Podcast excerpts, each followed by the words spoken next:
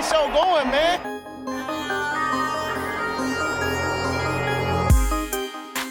Angelo, what an interception! Steps into it, pass is caught! Diggs! Sideline! Touchdown! Unbelievable! Ihr hört Cover 3, der Podcast für Fantasy Football. Moin und herzlich willkommen zu einer neuen Folge Cover 3 der Fantasy Football Podcast. Mein Name ist Timo, an meiner Seite Rico. Moin, moin. Und Björn. Grüß Gott. Bevor wir natürlich wieder zu Brady gehen mit den News und zum Thema der Woche kommen, heißt, ist es mal wieder an der Zeit, Danke zu sagen.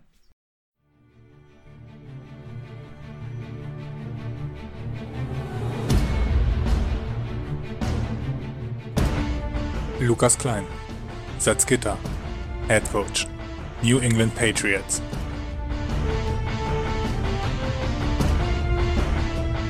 Steffen Kalka, Dornheim, Head Coach, Arizona Cardinals.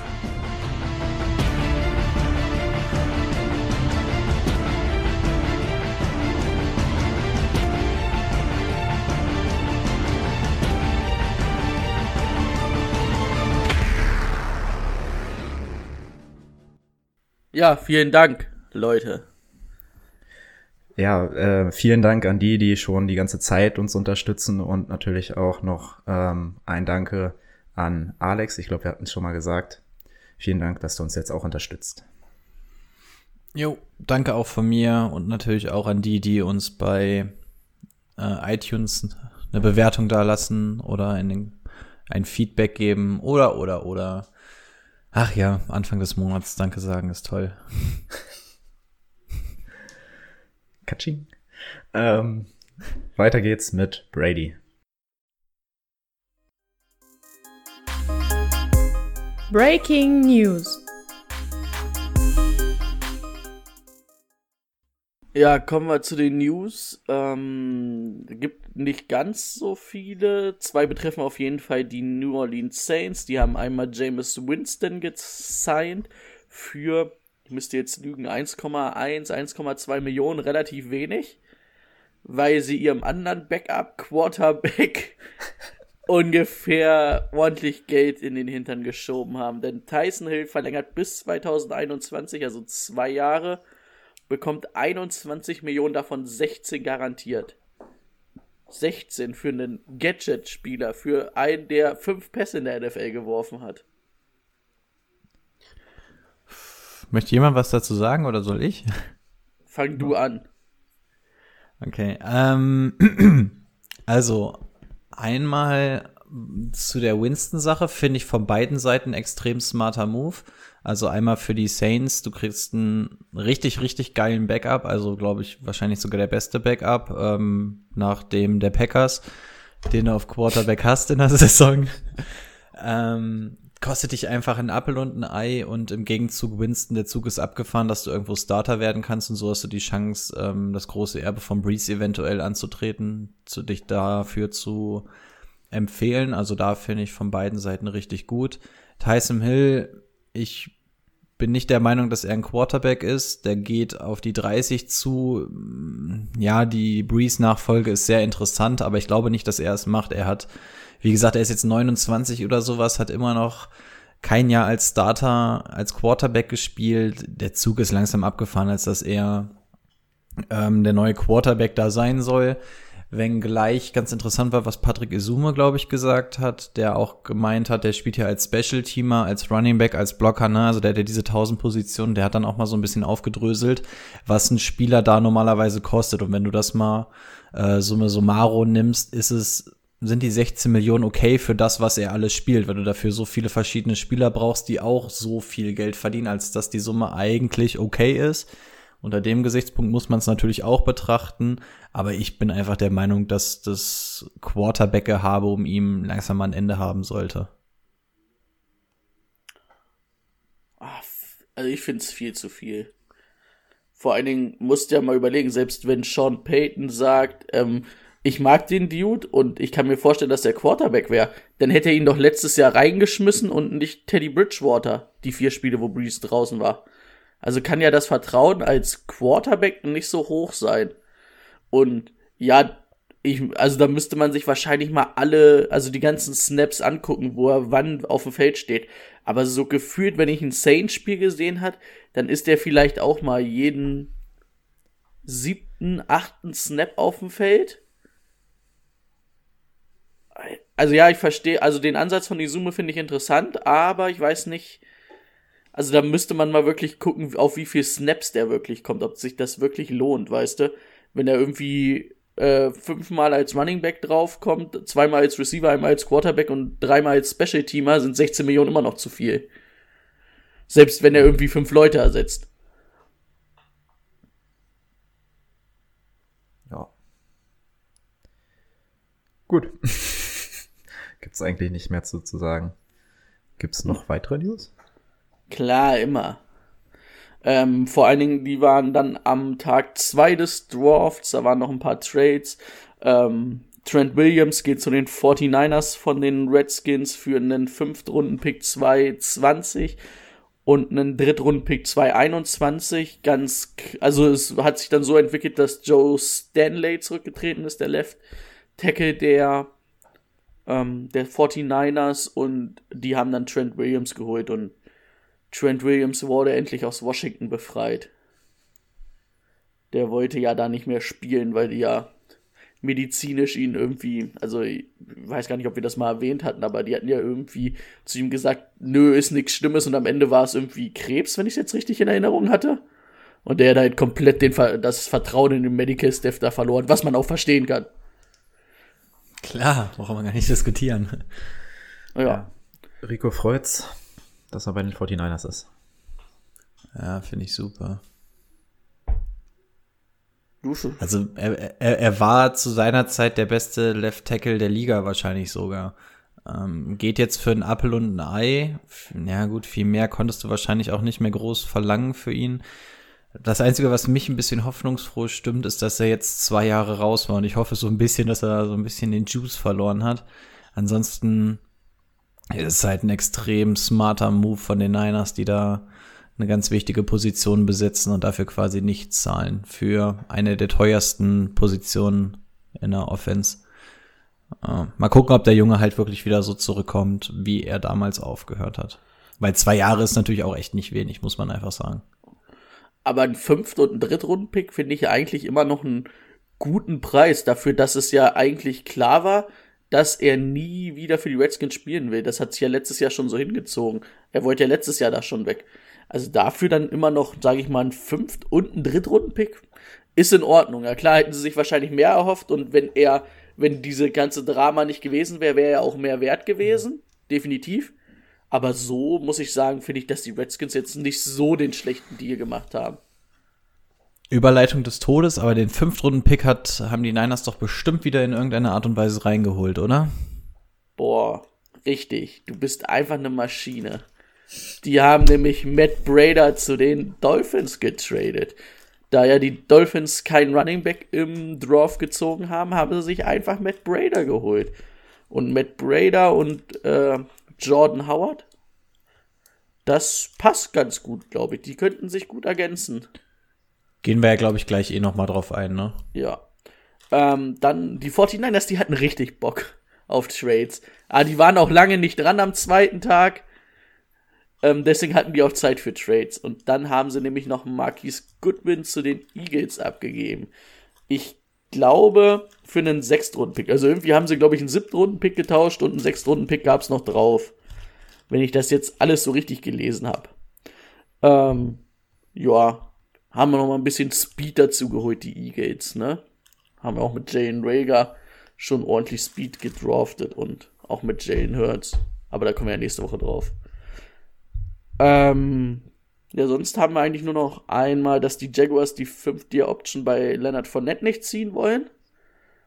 Aber sie wollten ihn ja auch schon loswerden, also passt ins Bild. Und war die letzten beiden Jahre ja auch nicht der produktivste, ne? Also waren jetzt nicht schlecht, aber an sein erstes Jahr kam er da auch nicht ran. Und ähm, Andy Dalton wurde entlassen bei den Bengals jetzt endlich oder nun doch schlussendlich. Haben wohl keinen Trade-Partner gefunden.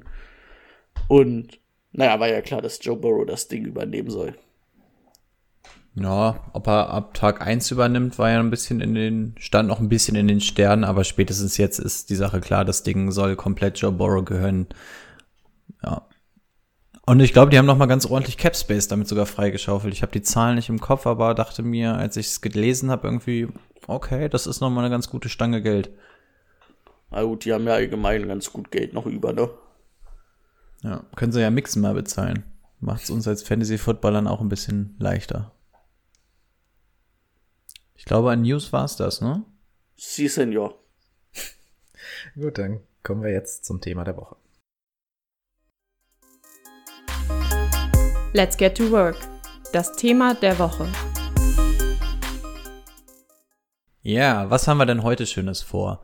Ähm, wir haben uns gedacht, beziehungsweise haben uns noch relativ kurzfristig umentschlossen. Wir haben ja jetzt den Draft schon etwas analysiert, zumindest die erste Runde hatten ja aber in den letzten Wochen so ein bisschen den Bezug zu Fantasy Football schleifen lassen aus gegebenem Anlass. Das wollen wir jetzt natürlich nachholen und bevor wir jetzt irgendwie mit Mock Drafts anfangen oder nur erzählen, wer noch alles gedraftet ist, wollten wir ganz gerne mal diesen Draft aus Fantasy-Sicht zusammen äh, würfeln und deswegen haben wir uns gedacht, wir schauen uns in einem zweiteiligen Preview, Review, was auch immer, ähm, schauen wir uns einfach mal die AFC und die NFC an und betrachten mal, was hat sich denn durch diesen Draft geändert ähm, aus Fantasy-Sicht. Sprich, ähm, die Spieler in der ersten Runde, die Namen kennt jetzt jeder, aber wo liegt eigentlich der eigentliche Wert im Fantasy-Football für die? Ist, nur weil ein Spieler auf dem Board zum Beispiel sehr gut ist, heißt es ja nicht, dass er im Fantasy-Football gut ist. Das heißt, wir sortieren das Ganze jetzt einfach aus FF sich mal ein bisschen ein und gehen dann auf jedes Team ein. Wir werden jetzt nicht über Leute wie Christian McCaffrey, Gurley oder sowas reden. Das brauchen wir nicht. Wir reden wirklich nur über die neuen Leute und geben eine ganz kurze Analyse, ähm, für wen das gut, für wen das schlecht ist, damit ihr ungefähr wisst, wo der Wert des jeweiligen Spielers im Fantasy Football gerade liegt, insbesondere weil für die ganzen Dynasty Leagues ja so langsam die Rookie Drafts anstehen ähm, damit ihr hier den erste Einschätzung habt und wir trennen das zwischen AFC und NFC, damit wir da einfach ein bisschen mehr Zeit haben und starten heute mit der AFC. Also schauen wir ganz kurz in die jeweiligen Teams rein und geben unsere Einschätzung. Okay, dann starten wir jetzt mit der AFC East und da werden wir wahrscheinlich auch am meisten mit zu tun haben, weil es da viele Picks gab. Ähm, ich habe mir überlegt, dass wir mit den Bills starten ähm, die Bills, ich gehe einfach mal die Picks so durch. Am ersten Tag hatten sie keinen Pick, das hatten wir ja schon besprochen. Stefan Dix haben sie sich geholt für den Erstrunden-Pick, Fünftrunden-Pick, Sechstrunden-Pick und ein 2021 Viertrunden-Pick. Damit sind sie auf Right Receiver, denke ich, ziemlich gut besetzt mit Dix, John Brown und Cole Beasley und haben auch noch in Runde 4 einen Right Receiver gezogen, Gabriel Davis. Ähm, Davor in Runde 3 noch Running Back Zach Moss. Wie ich fand, äh, wie ich finde, ein ziemlich passender Pick. Ähm, und dann noch ein Right Receiver in Runde 6. Äh, Isaiah Hodgins und natürlich Backup Quarterback Jake Fromm in Runde 5. Ich denke, am interessantesten für Fantasy Football könnte noch ein Zach Moss sein. Ansonsten, ja, denke ich, Jake Fromm ganz klar die Nummer zwei in der fünften Runde. Kann man den mal ziehen? Ab Week 4 Starter. ich vertraue doch Josh Allen nicht. ja. Ähm, genau. Zach Moss. Okay. Ich glaube auch, dass Zach, Zach Moss ist hier, glaube ich, das größte Indiz. Ähm, wir haben bisher Devin Singletary gehabt, der im Laufe der Saison erst übernommen hat. Vorher hat das ja McCoy letztes Jahr gemacht. Danach war es die Show von Devin Singletary. Ähm, da muss ich ganz McCoy kurz reingrätschen. Es war nicht McCoy. Rein. Es war Frank Gore. Ach, beides die gleichen, beide gleich alt. Ja, genau, aber du hast recht, Frank Gore war es, genau. ähm, Frank Gore aber nicht mehr da. Ähm, ja, Devin Singletary, alleine hat er das Backfeld jetzt nicht mehr. Was haben sie noch? TJ Yeldon interessiert mich nicht sonderlich. Von daher Zach Moss, glaube ich, schon ähm, recht interessant. Ich gehe mal davon aus, dass Devin Singletary trotzdem noch die Nummer eins ist, wenngleich da, glaube ich, auch ganz gut was an Zach Moss übergehen könnte.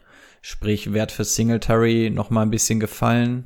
Zach Moss ähm, eventuell tieferer Sleeper ähm, aber ist auf jeden Fall schon ein recht großer Impact auf Running Back, finde ich. Ändert da noch mal so ein bisschen was. Also nicht, dass ein Singletary jetzt sehr fällt in seinem Wert, aber da muss man natürlich aufpassen. Drittrunden-Pick ähm, ist natürlich jetzt auch nicht so ganz niedrig. Also da ist zumindest schon mal Gefahr im, im Anmarsch für Singletary. Ich glaube, im Rookie-Draft würde mich Zach Moss allerdings noch nicht großartig interessieren in den frühen Picks. Nö, auch nicht. Also ich finde, also es ist ein guter Contact-Runner wird so ein bisschen, denke ich, auch die Frank Gore-Rolle einnehmen, so wie es am Ende der Saison war, Singletary die 1, ähm, Frank Gore aber immer mal wieder drin, also so beide, also Singletary war ja trotzdem interessant, ist jetzt vielleicht nicht einer der Top-Backs dadurch, weil er nicht alleine im Backfield steht, aber Zach Moss auch ähm, gut, also kann man dann auch äh, draften, vielleicht nicht früh, aber ein bisschen später. Ich denke, die beiden werden sich gut ersetzen. Wird halt wirklich wahrscheinlich wie am Ende der Saison sein mit Singletary und Gore. Einer für die filigranen, schnellen Läufe und Receiving ähm, und Receiving-Waffe und der Zach Moss für die dreckigen Yards. Ich denke auch, der wird spät noch auf dem äh, Board sein. Und da kann man sich, glaube ich, eventuell sogar einen Stil holen. Weil ich finde jetzt, die Hände sind auch ganz gut gewesen. Ähm, ich finde jetzt nicht nur, dass der diese dreckigen Yards machen wird. Ich glaube ja, schon, dass der, dass der gut da reinkommt. Ich finde halt, dem fehlt komplett Explosivität und Speed. Gut, das stimmt. Wollen wir zu den Right Receiver noch etwas sagen, denn da hat sich im Vergleich zu letztem Jahr dann doch noch mal etwas getan. Timo hat es schon angedeutet, Stefan Dix, ähm, sind wir uns, glaube ich, einig, dass er die neue Nummer eins da sein wird auf Anhieb. Ähm, ich schätze mal gefolgt von John Brown. Und dann ist halt die Frage, ne, wer ist da die Nummer drei? Ist es ein Cole Beasley oder könnte zum Beispiel ein Gabriel Davis in diese Rolle reinschlüpfen. Also ich würde sagen, Dix und Brown sind die beiden, die für mich hier auf jeden Fall ins Auge stechen. Ähm, und Davis und Beasley muss man halt sehen. Beasley hatte tatsächlich ziemliche Relevanz letztes Jahr. Da war aber auch ein Dix nicht da, ne? Da war er die klare Nummer zwei. Hier ist er auf jeden Fall die Nummer drei jetzt und kämpft da dann auch noch mit Davis. Das heißt, da, also von Cole Beasley per se würde ich eigentlich die Finger lassen wollen. Ähm, Gabriel Davis vielleicht als ganz tiefen Sleeper, aber ich glaube, das ist einfach die Sache zwischen Dix und Brown. Ich glaube, auch der dritte Receiver der Bills wird nicht Fantasy-relevant sein. Nee. Egal wer es ist. Also, also auch im Rookie-Draft Gabriel Davis nicht unbedingt anfassen, meinst du? Nö, ich glaube nicht. Wenn Colt Beasley halt äh, aus dem Slot startet, in so einer PPR, Half-PPR-Liga, glaube ich schon, dass der jetzt nicht für eine Nummer 1 reicht, aber für Flex und Nummer 2 hatte letztes Jahr, glaube ich, an die 100 Catches. Aber siehst du ihn vor Dix oder Brown? Nö, aber ich sehe Dix und Brown als Outside-Starter und ähm, Beasley als Slot-Receiver. Und ja, da wird man vielleicht auch mal, also viel mit drei ähm, Receiver-Sets spielen. Also, weil Beasley hat sich halt letztes Jahr auch das Vertrauen erarbeitet von den Coaches und von Josh Allen müsste man jetzt im Trainingcamp nochmal abwarten. Ich glaube eher, dass ähm, John Browns Zahlen halt runtergehen werden, dadurch, dass Dix da ist. Also ich glaube. Oh, ich sehe John Brown, ja, erzähl. Ich glaube eher, dass, ähm, also dass von beiden halt die Zahlen runtergehen, von John Brown und von Beasley. Aber ich glaube, dass du, dass bei Brown der Anteil, der runtergeht, viel mehr ist als der Anteil bei Beasley, weil Beasley hat halt seine, ist halt so ein äh, Midrange-Receiver, ne, Slot-Receiver, der über die Mitte kommt, wo er halt auch angeworfen wird. Und John Brown ist ja eher diese Deep-Receiving-Waffe. Und das ist ja, Dix ist ja auch, auch für Deep-Passing-Game, aber ein guter Route-Runner. Aber ich denke, dass äh, man bei John Brown mehr davon weggenommen wird, dadurch, dass vielleicht mal ein, zwei Big Plays liegen bleiben, weil die auf Stefan Dix gehen, als bei Colt Beasley, der dann halt irgendwie trotzdem seine fünf Bälle für seine 50 Yards oder so kriegt, weißt du? Also wir kommen zumindest auf einen Nenner, dass wir sagen, Stefan und John werden das da auf jeden Fall übernehmen und dann ähm, ist zumindest ein Gabriel Davis vorerst uninteressant. Da können wir uns dann schon mal drauf einigen. Das denke ich schon. Ja. dann hätten wir das zumindest schon mal. Und ansonsten können wir uns das ja noch mal tiefer angucken, wenn wir bei dem Bild sind. Wir müssen ja gucken, dass wir heute durchkommen. Deswegen Genau. versuchen wir das mal ein bisschen abzukürzen. Okay, dann machen wir direkt weiter mit den Dolphins. Die Dolphins hatten wir eben schon angesprochen, haben zusätzlich ähm, noch ungefähr 100 Picks, aber nur einen, der für uns vorläufig interessant ist, und das ist Tour. Ansonsten natürlich ne, haben sie an, Stelle 18 noch einen Tackle gezogen. Das ist vielleicht für Tour noch ganz wichtig, aber ansonsten für uns ähm, ist, glaube ich, der Siebtrunden-Pick, hier steht Quarterback, Schrägstrich, Wide Receiver, Malcolm Perry, nicht mehr so interessant. Nee, denke ich auch nicht, dass der interessant sein wird. Also alles, was nach der fünften Runde kommt, schafft ja meistens das Team nicht. Also da muss man dann schon eher vorsichtig sein. Und ja, Tour haben wir ja genug zugesagt. Wird vielleicht kein Day One Starter, aber in der Dynasty Liga würde ich ihn mir trotzdem holen. Ja, auf jeden Fall. Ja, absolut. Also, wie ihr schon gesagt habt, wir können eigentlich nur über Tua reden. Alles andere ist ja nichts. Also viel in, in die O-Line investiert, was natürlich gut ist, was auch einem Tua gut tut, wenn er dann übernimmt oder wenn er fit ist oder wenn er spielt. Das wissen wir ja alles noch nicht, ist ja noch relativ früh, aber ähm, ja, bei den Rookie-Drafts auf jeden Fall ein Tua relativ weit oben. Ähm, man muss natürlich beachten, dass man nicht weiß, ist Tua jetzt Day One Starter, ist er bis dahin fit und du hast natürlich auch mit dem Josh Rosen oder Fitzpatrick ähm, noch Leute, die vor ihm in die Bresche springen können, bis ein Tua wirklich hundertprozentig fit ist. Ähm, in einer Redraft-Liga würde ich, glaube ich, die Finger von Tua lassen. Ich würde ihn mir als Backup oder so vielleicht hinstellen, sofern ich mit einem Backup-Quarterback in einer Redraft-Liga reingehe. Aber ansonsten ist Tua mir noch ein bisschen zu gefährlich dieses Jahr. Und ansonsten sind es ja die altbekannten Namen, die man da hat, plus jetzt Matt Breeder. Ähm, auf Running Back wird's noch ganz interessant, aber das ist ja jetzt quasi nicht durch den Draft entstanden. Das können wir dann ja an anderer Stelle machen. Ne? Oder wollen wir es jetzt machen? Nö, wir machen wir. machen. Nee, machen Machen wir halt den Division-Analyse. Ja, Genau. Also sau viele Picks, aber nicht allzu viel für uns zu tun. Richtig. So, jetzt aber, aber ich muss trotzdem sagen, also ich finde halt, man hätte vielleicht ein bisschen mehr Wayu in der ersten Runde machen können als Dolphins Sicht, aber man hat so rund solide ähm, das gemacht im Draft. Du hast auf jeden Fall Position bekleidet, wo du dich jetzt im besten Falle die nächsten fünf Jahre nicht mehr drum kümmern musst, ne? Gerade in der O-Line und Quarterback, wenn die Dinger sitzen, hervorragend. Dann kannst du halt richtig in den nächsten Drafts dann wieder schön deine Skill-Positions nehmen und musst dir nicht Gedanken um so eine Sache machen. Das Ja. ist natürlich sehr angenehm. Das Einzige, was ich mir vielleicht gewünscht hätte, mit dem dritten Pick in der ersten Runde lieber nochmal einen Wide Receiver ziehen, als noch einen Cornerback, wenn du Howard und Byron Jones da hast. Also dann hätte man halt auch einfach nochmal Touren noch eine Waffe mit an die Hand geben können, ne? Ja, so ein bisschen an Wide Receiver finde ich es auch, denn Running Back finde ich beide sehr interessant, aber stimmt schon, Parker und ähm, Gesicki finde ich relativ interessant. Aber irgendwie fehlt mir da auch bei den Wide Receivern noch ein bisschen Tiefe.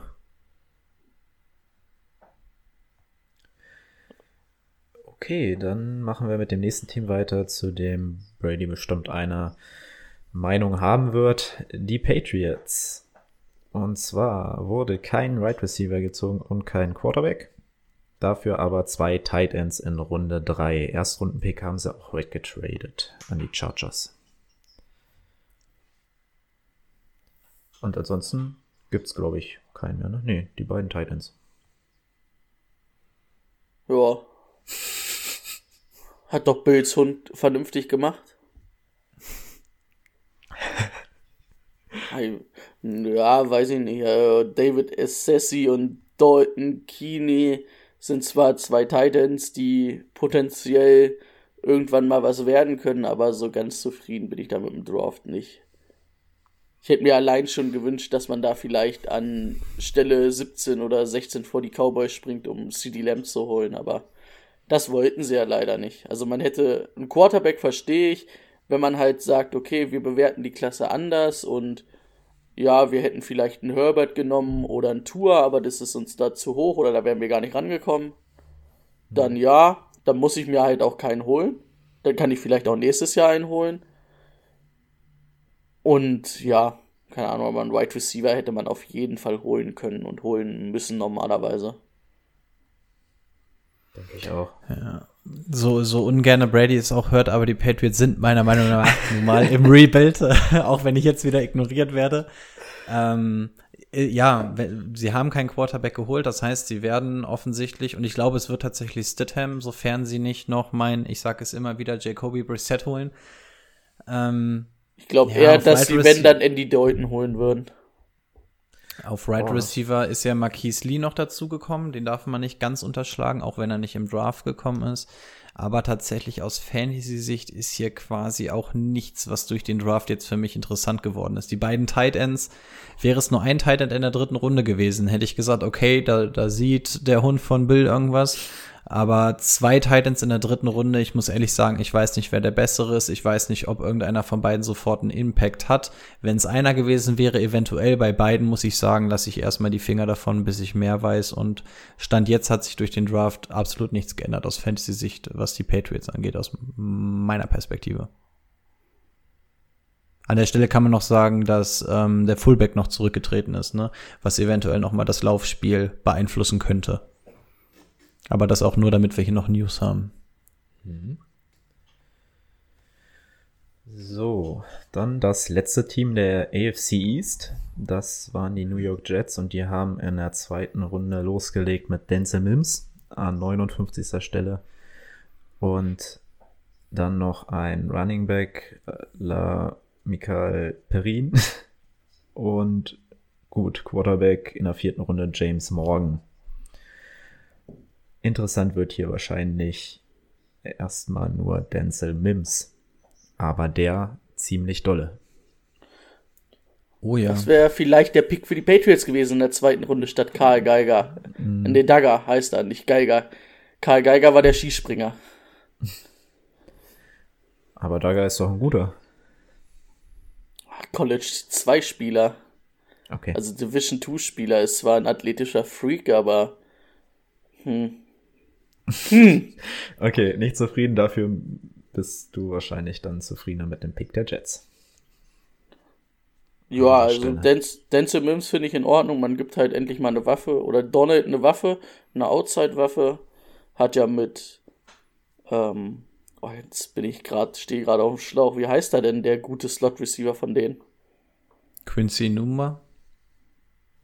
Nee. Jamison Crowder? Jamison Crowder.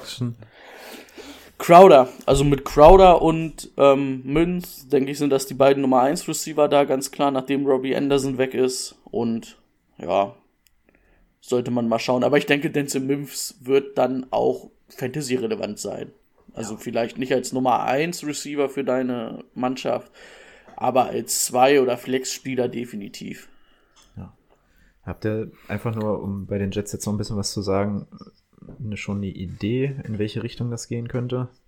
Eher Mitte des Drafts oder eher Ende des Drafts? Was denn Simmons? Mhm.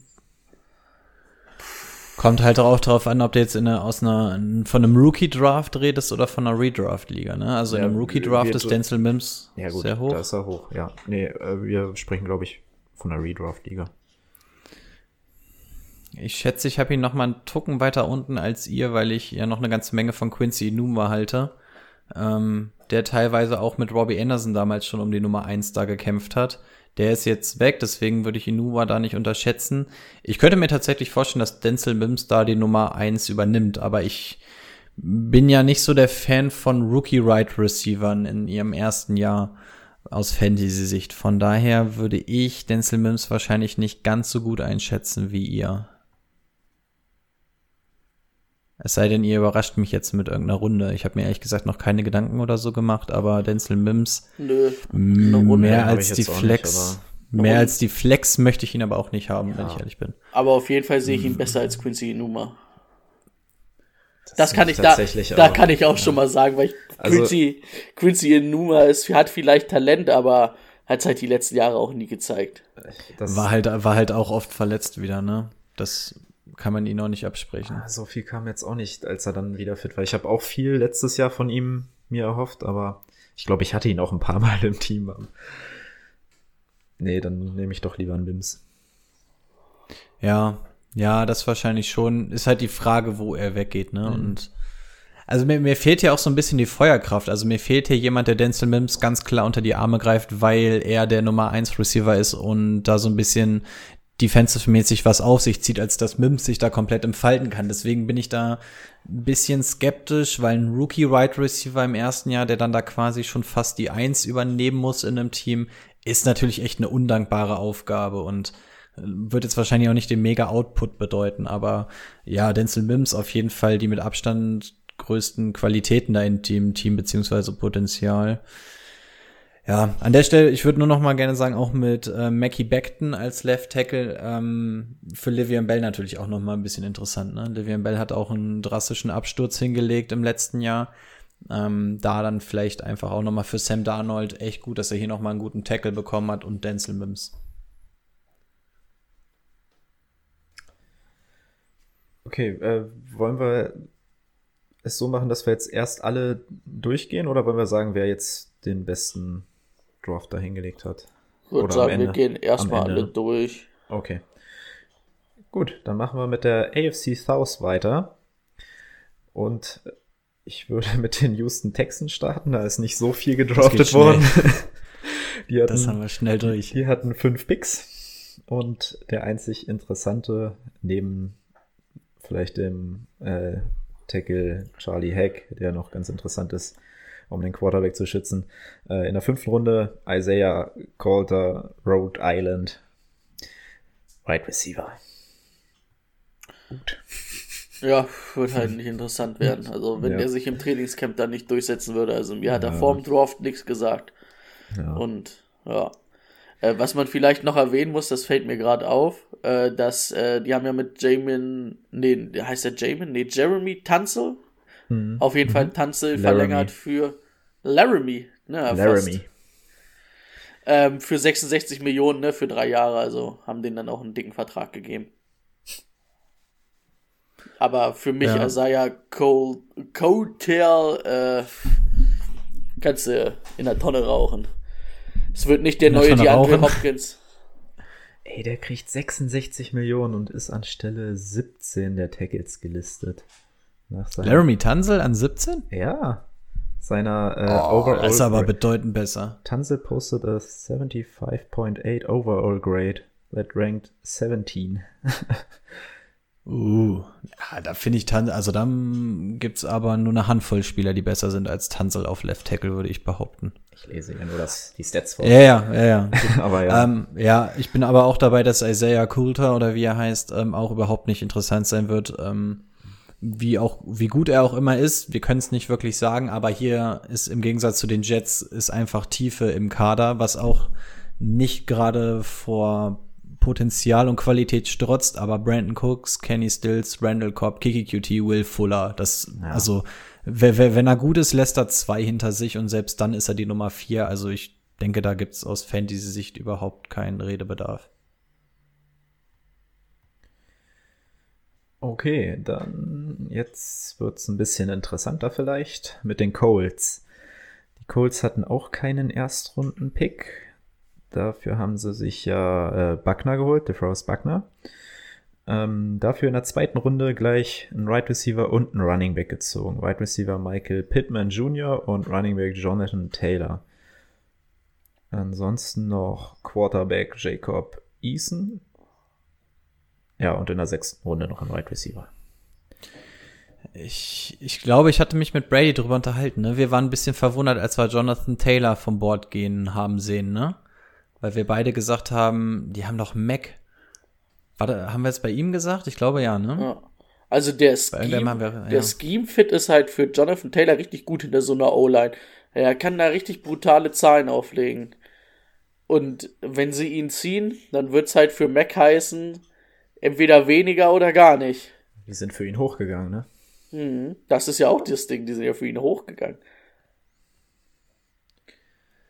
Ja, also Marlon Mack sehe ich als, um schon mal vorwegzugreifen, sehe ich als einen der großen Verlierer dieses Drafts, weil Marlon Mack war einfach extrem stark. Du konntest Marlon Mack ja, als den Running Back 1 spielen im Fantasy Football. Und jetzt kommt da jemand, für den, wie ihr schon gesagt habt, hochgetradet wurde, der richtig gut ist, der gut in das System passt. Das macht Marlon Mack natürlich echt viel kaputt, weil ich glaube, dass auch viel an Jonathan Taylor kleben bleibt. Also ich glaube, das wird echt so eine 50-50 Angelegenheit. Das heißt, aus Fantasy-Sicht, äh, glaube ich, ein drastischer Absturz von Marlon Mack. Das auf jeden Fall. Und auch wie Brady schon gesagt hat, hinter der O-Line ist das echt interessant, ne? Weil da kannst du sofort ein Impact-Player sein als Rookie Running Back. Oh. Und dann ähm, Jacob Eason brauchen wir, glaube ich, noch nicht groß drüber reden. Ne? Könnte die Zukunft für Rivers sein, der ja auch nur für ein, zwei, ein oder zwei, ich glaube, für ein Jahr unterschrieben hat. Ja, ein Jahr. Ähm, Pittman könnte genau. interessant sein, ne? Genau, der wird auf jeden Fall nochmal interessant. Denke ich nämlich auch. Wird da, denke ich, gleich mal die Nummer zwei. Also ich glaube, ja. dass der Pascal schlagen wird. So ein kann Outside spielen als Ex-Receiver oder als Slot-Receiver, so Big Slot-Receiver. Ist ein richtig guter Catcher. Ähm, hat auch hier, wie wir bei Dance Mimf gesagt haben, so einen riesigen Catch-Radius. Also fängt ja auch alles weg, was da in die Nähe kommt. Ähm, und ist vor allen Dingen so Midrange extrem gefährlich. Und das ist ja das auch, was Rivers sehr gut bedienen kann, ne? Ich denke, dass, also Michael Pittman Jr., das dürfen wir ja nicht äh, verleugnen ähm, wird da, glaube ich, echt interessant. Ich glaube auch Nummer zwei trifft es auch. An T.Y. Hilton wird er nicht vorbeikommen. Ähm, an Paris Campbell denke ich mal schon, auch wenn ich von Campbell noch eine ganze Menge halte. Wenngleich das letzte Jahr auch ein bisschen enttäuschend war. Pittman ist, glaube ich, ein re relativ guter Fit. Zu beobachten ist natürlich nochmal, wir haben hier einen neuen Quarterback. Nicht, dass die jetzt auf die Idee kommen, mit Frank Reich hier irgendwelche neuen Systeme zu aktivieren oder so, aber ansonsten glaube ich auch Pitman als klare Nummer zwei. Und dementsprechend natürlich auch Fantasy relevant und auch in den Rookie Drafts relativ weit oben.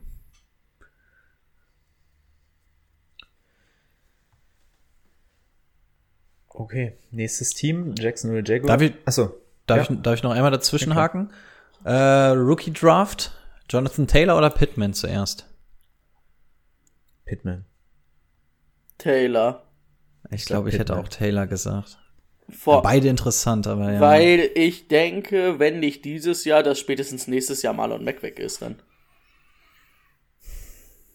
Sonst, ja, sonst gehst du nicht hoch und ziehst ihn in der zweiten Runde. Ja. Wann, wann wurde Marlon Mack gedraftet? Vorletztes? Nee, das schon. Also der müsste in seinem, also der müsste bald auch einen dicken Vertrag kriegen. Das ist nämlich das Entscheidende. Ich könnte mir auch vorstellen, dass sobald der seinen dicken Vertrag kriegt, dass dann die Stunde von Jonathan Taylor geschlagen hat. Ja, die ihm Heims haben die so, auch noch. So ne? unglaublich viel Geld, oder nicht? Ja, aber willst du das auch, willst du das für einen Marlon Mack ausgeben, wenn du einen Jonathan Taylor dahinter hast? 2017 wurde der, der gedraftet. In der vierten ja, Runde. Heißt, also der wird wahrscheinlich auch nur einen Vierjahres-Deal haben, wenn nicht sogar nur einen Dreijahres-Deal. Er ist ja nur noch nächstes Jahr unter Vertrag. Ja. Obwohl, nee, warte, dann ist er 17, 18, 19, 20, dann könnte das sogar schon sein letztes Jahr sein. Dann ist das jetzt sein viertes Jahr. Hm, das könnte durchaus möglich sein. Mhm. Dann, dann haben wir doch die Lunte gerochen, was die Colts davor haben. Ja, dann bleibe ich dabei und sage Jonathan Taylor im Rookie Draft zuerst. Ja, was, was halt ein bisschen auch das Problem von Marlon Mack immer war, dass er nicht alle Spiele gemacht hat. Nie. Das stimmt. 2018 nicht, wo er Starter war und letztes Jahr auch nicht. Da ist auch einige ausgefallen. Also drei Stück in der Regular Season. Auf jeden Fall.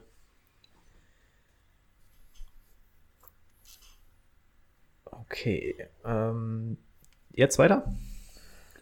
Von mir aus können wir. Dann kommen wir zu den Jaguars. Jetzt haben wir wieder ein paar mehr Picks, aber auch nicht so wirklich interessant bis auf einer, der ziemlich, ähm, der auch hätte früher weggehen können. Äh, in Runde 2 Right Receiver Lavi, äh, Lavisca Chenault, Colorado.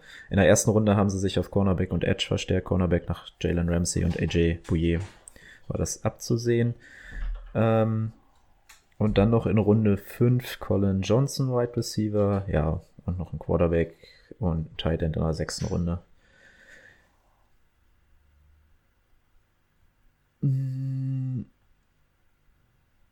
Shannon, interessant, trotz seiner Verletzungshistorie siehst du, dass das bei den Jaguars ähm, was werden kann gleich im ersten Jahr? Äh, das Gute an Chenault ist, dass er vieles kann. Schlechter an Chenault ist, er kann nix gut. Ich bin überhaupt kein Fan von dem. Ich habe auch nicht verstanden, wie Leute da sagen können, der kann in der ersten Runde gezogen werden. Also ich finde ein Denzel Mims, ein Michael Pittman viel besser als Lewis Chenault. Der ist gut, wenn er einen Ball in der Hand hat. Deswegen hat er ja auch oft mal so Running Back mäßig das Ding gekriegt oder Wildcat mäßig als Quarterback. Aber ähm, der ist halt echt physisch schwer runterzubringen, ist vielleicht explosiv, das ist er. Aber Route Running finde ich, naja, nicht richtig schlecht, aber doch, ich finde es schlecht. Also für mich gibt der mir nix. Also da hätte ich mir einen anderen Pick gewünscht bei den Jaguars. Der wird DJ Shark nicht gefährlich werden. Ähm, und naja, das andere liegt eher an Didi Westbrook, dass er vielleicht mit Didi Westbrook da konkurrieren kann, als an Lewis Chenault. Also ich bin überhaupt kein Fan von dem. Ich würde den auch nirgendwo ziehen. Okay. Äh, ich, also an allererster Stelle möchte ich mal sagen, dafür, dass du sagst, ähm, wir möchten Leonard Fournette loswerden und dann nicht mal einen Running Back ziehst, das finde ich erstmal ein bisschen suspekt.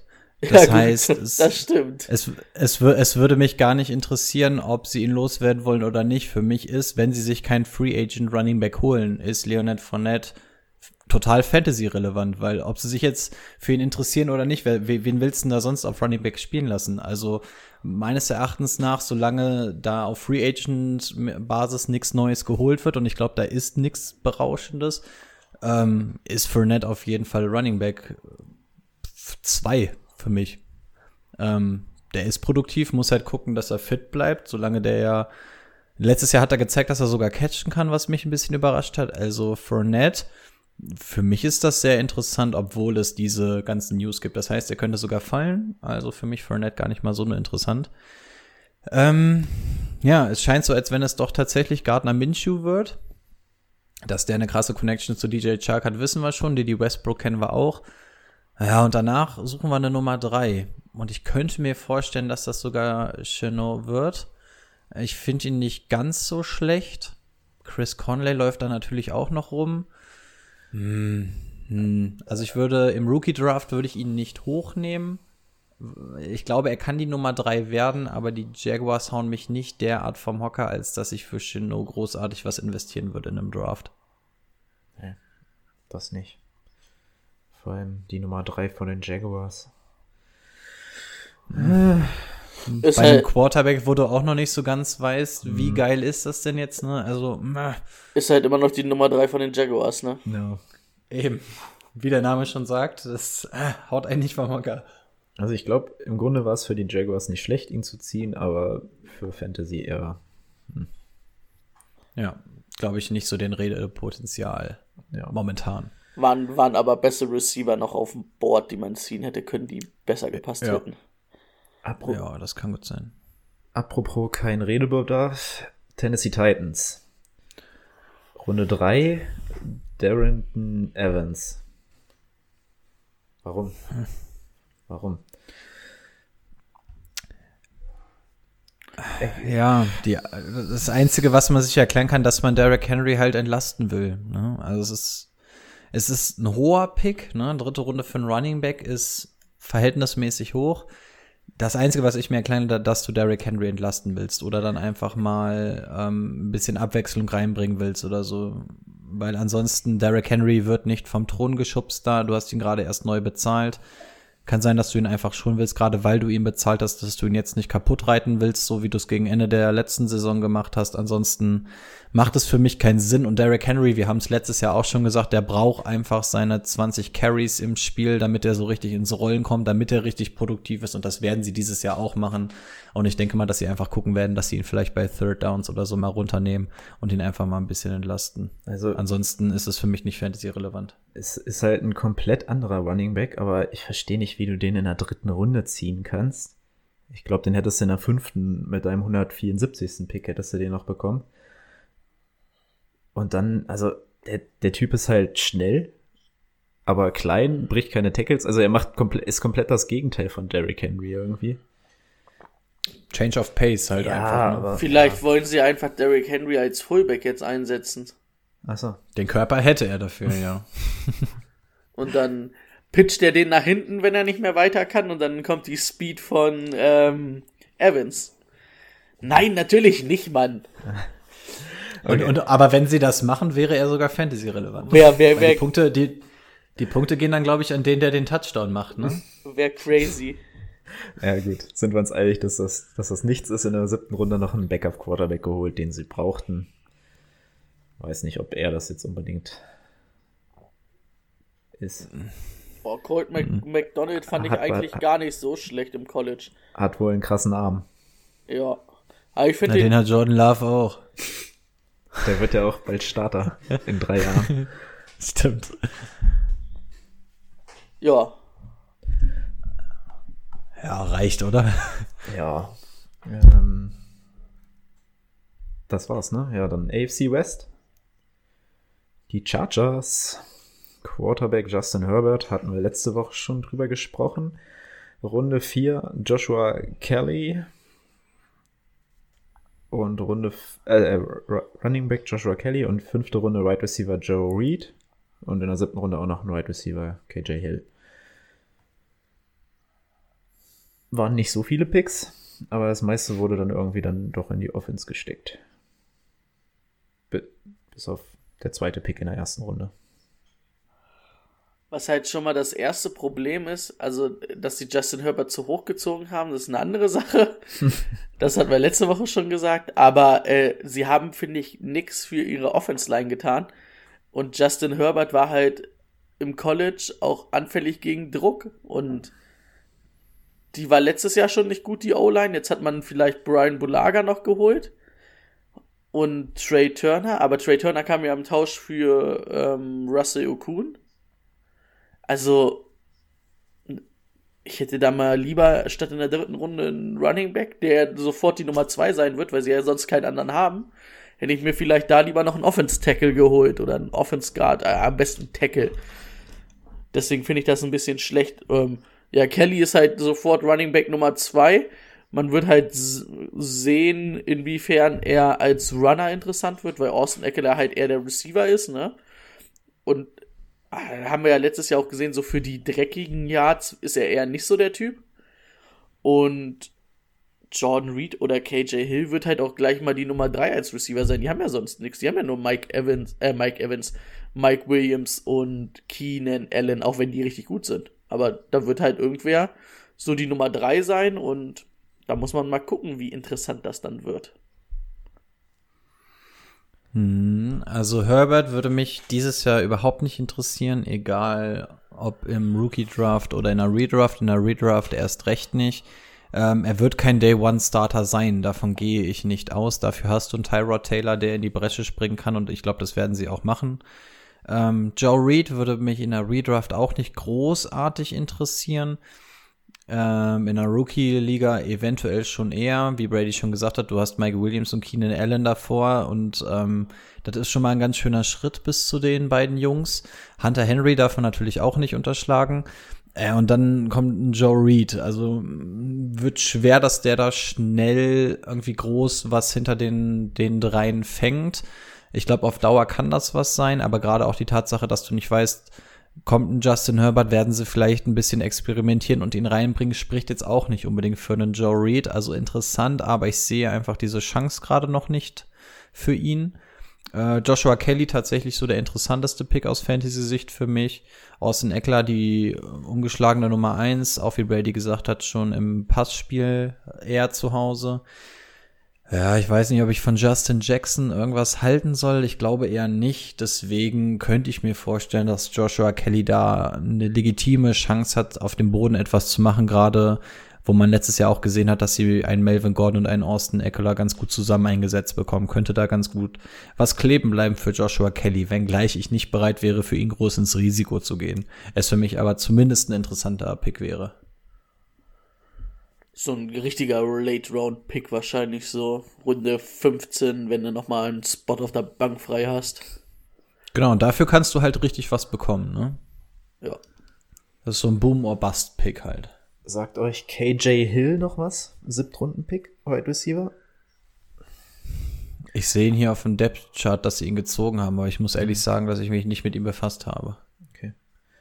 Also ich habe Soll, so, wohl ein, soll wohl ein Stil gewesen sein in der siebten Runde. hm, ich habe Ja gut, wenn er ein Stil in der siebten ist, dann kann er ja aber nicht so mega geil sein. so das, das, was ich gelesen habe, ist, ist es wohl eher realistisch, dass KJ Hill die Nummer drei wird, anstatt Jordan Reed, obwohl der halt früher gezogen wurde. Ciao. Aber ich muss halt ähm, auch sagen, ich habe mir jetzt noch nicht so viel von KJ Hill angeguckt, aber das werden wir ja zur Division Preview machen. Da können wir euch dann mehr dazu sagen. Genau. Yay, endlich wieder vorbereiten. Vorbereiten ist so mega geil. Für Rico. ja. Die Raiders, die Las Vegas Raiders. Vegas, Baby! Vegas Raiders haben in der ersten Runde an zwölfter Stelle Henry Rux den dritten gezogen und warum auch immer in der dritten Runde Running Back Lynn Bowden Jr. und Right Receiver Brian Edwards. Henry Rux Wurde Lynn, Lynn Bowden bei dir als Running Back betitelt? Bei mir Ja. stand er als Wide Receiver. Da, wo ich Also- die Picks mir angeguckt hatte. Aber Im vielleicht, Depth-Chart steht er auch als Running Back drin. wer weiß, wer, wer, wer, vielleicht waren die verwirrt. Unter Gruden nochmal umgeschult, auch das würde mich nicht verwundern. Ah, der Spiel hat auch beides, beides gespielt im College, deswegen. Ja, also es ist ja nicht, also wir kommen ja nächste Woche zur NFC, da weiß ich nur zum Beispiel Gibson, den die Redskins gezogen haben, der wurde auch als Right Receiver gezogen, hat aber eigentlich fast nur Running Back gespielt, aber also Receiving Back, aber wurde halt als Right Receiver betitelt im Draft, obwohl er eigentlich Running Back im College gespielt hat. Also das ist ja, wahrscheinlich gibt's da so ein paar Spieler, die so ein bisschen hybridmäßig sind, ne? Achso, er hat übrigens auch die meiste Zeit in 2019 als Quarterback in Kentucky gespielt. Alles klar. Also den, den müssen wir uns dann nochmal angucken für die Division Preview. Vielleicht ist das der neue Quarterback für die Las Vegas Raiders. Ja, gut, okay, wird wahrscheinlich, also fangen wir kurz mit, haken wir ihn kurz ab, Backup von Josh Jacobs, relativ unwichtig. Ja, denke ich auch. Aber Henry Rux, noch vor Jerry Judy und CD Lamb gezogen. Ja, wie gesagt, hoff, hoffen sich wahrscheinlich irgendwie den nächsten Tyreek Hill zu finden. Okay, Hey. Ich habe pauschal gar kein, also das hatten wir ja damals schon gesagt, also ich habe pauschal kein Problem, den an 11 zu ziehen, aber wenn Judy und Lamb da wären, hätte ich halt einen von denen gezogen. Aber man, also man wird halt sehen, wie es sich entwickelt. Ich denke trotzdem, dass Henry Rux halt Fantasy-relevant sein wird, weil er da eigentlich dann mit wahrscheinlich Terrell Williams, Ah, ich glaube, der wird sogar Terrell Williams dann überholen, dass er die Terrell Williams Rolle als Nummer 1 übernimmt und dann irgendwie, dass Hunter Renfro halt so der zweite Guy ist, dadurch, dass der halt viel ähm, aus dem Slot kommt, viel über den Slot. Äh, Derek Carr jetzt halt auch nicht der ist, der dann nur Bomben auspackt und weit wirft und dann ja, also die Nummer 1 Anspielstation wird wahrscheinlich Waller sein und dann irgendwie Rux und Renfro, schätze ich mal. Mir ist lustigerweise gerade aufgefallen, das ist, glaube ich, das einzige Team, abgesehen von den Seahawks, wo ich alle vier Quarterbacks kenne. Derek Carr, Marcus Mariota, Deshaun Kaiser und Nathan Peterman. Zwischen Genie und Wahnsinn ist da echt alles dabei, ne? Das beschreibt die Ve äh, Vegas Raiders, glaube ich, ganz gut. Ähm, ja, Rux natürlich eine absolute Bombe. Gerade bei den Raiders auch relativ interessant, ne? Also bei ähm, Jerry Judy und CD Lamb haben wir jeweils eine Sache, die uns immer so ein bisschen Bauchschmerzen bereitet. Ich finde, Henry Rux bei den Raiders bereitet mir, ab, jetzt mal abgesehen von den Fähigkeiten, bereitet mir noch am wenigsten Bauchschmerzen, was ähm, die Fantasy-Sicht angeht. Brian Edwards, Henry Rux, beide echt schnell unterwegs. Terrell Williams war, glaube ich, auch nicht der langsamste. Hunter Renfro, hm. Und Nelson Aguilar darf man auch nicht vergessen, auch noch als Neuzugang da. Und ich sehe gerade, sie haben auch noch einen, der Rico heißt, Rico Gafford, der ähm, spricht, spricht natürlich auch absolut für Qualität. Ähm, also Henry Rux für mich auf jeden Fall interessant. Ich hoffe mal, dass man bei ihm nicht den Namen mitbezahlt, weil alle haben mitbekommen, wo Henry Rux weggegangen ist, dass er zu den Raiders gegangen ist. Ich glaube, deswegen ist er in aller Mann Munde, auch wenn man jetzt nicht unbedingt was mit dem Namen anfangen kann. Deswegen könnte ich mir vorstellen, dass man ihn relativ teuer bezahlen muss in der Redraft-Liga. Ähm, aber ich glaube, der hat da echt Potenzial im Laufe der Saison sogar zur Nummer eins aufzusteigen, weil er halt ähm, ich weiß nicht, bei wem wir das vorhin hatten. Bei wem hatten wir das, wo wir gesagt haben, der hat keine Rückendeckung? Ich glaube, bei den Jets hatten wir es. Ähm, hier ist es einfach so, hier kriegst du zumindest Rückendeckung von links und rechts und kannst dich hier so ein bisschen entwickeln und dann eventuell sogar zur Nummer eins aufsteigen. Also die Bedingungen für den Rux gefallen mir bei den Raiders eigentlich, auch wenn ich jetzt einen Derek Carr nicht allzu sehr mag. Ähm, aber ich glaube, Rux könnte für Fantasy Football relativ interessant sein. Nicht so interessant wird wahrscheinlich der Drittrunden-Right Receiver Brian Edwards. Was sie sich dabei gedacht haben, sehe ich noch nicht so ganz. Der soll, glaube ich, relativ schnell sein, wenn ich es richtig mitbekommen habe. Und die, das würde dann wieder zu Henry Rux passen. Die Raiders sind halt oder wollen halt komplett jetzt auf eine Speed-Offense gehen, ne? Fehlt genau. ihnen halt eigentlich nur der Quarterback zu. Ja, stimmt. Und J selbst Josh Jacobs passt da irgendwie, wenn du sagst, deine Receiver stellst du auf Speed um, selbst ein Josh Jacobs passt da meiner Meinung nach gut mit rein. Also ich glaube wirklich, dass die Raiders jetzt alles auf Speed umstellen und so ein bisschen Kansas City nachahmen wollen. Und deswegen finde ich den Brian Edwards gar nicht so ultra uninteressant. Denn Gruden ist ein Dickkopf und wenn der sich in den Kopf gesetzt haben soll, ich will hier Speed haben, dann könnte Brian Edwards tatsächlich sogar früher oder später da echt ganz so gut was sehen. Also vielleicht als Deep Sleeper gar nicht so uninteressant. Wahrscheinlich interessanter als Nelson Aguilar oder so. Da muss man halt auch mal sagen. Nelson Aguilar muss man halt gucken, ob er seine Holzhände vom letzten Jahr überwindet. Du hast ja gerade, du hast ja gesagt, du bist jetzt bei All or Nothing wieder eingestiegen. Ne? Achte mal drauf, wenn du bei den Eagles zur Nelson, ähm, äh, Nelson Aguilar kommst, das wird noch echt lustig, weil der Junge ist eigentlich nicht schlecht, aber seine Hände letztes Jahr waren eine absolute Sechs.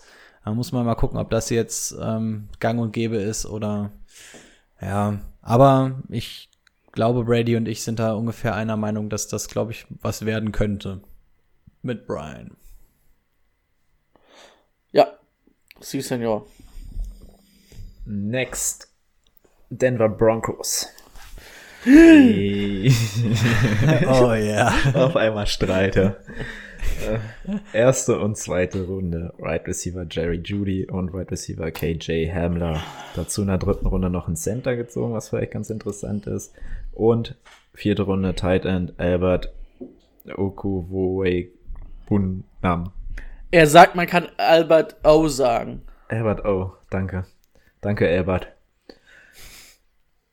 So, das hat den Brady zum Strahlen gebracht. Oh, finde ich gut. Gefällt mir. Man soll ja auch nicht immer nur Fan von seinem Team sein, man kann ja auch mal andere sagen, die machen was gut. Und das haben sie. Da hat John Elway dieses Jahr mal gut gedraftet. Jerry Judy gefällt mir richtig gut als, ähm, als, als nicht Ersatz, sondern als Ergänzung zu Cortland Sutton.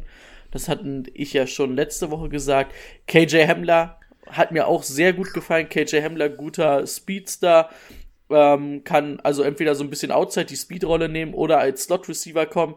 Ist, glaube ich, auch eine richtig gute Ergänzung zu den beiden. Und ähm, Albert O.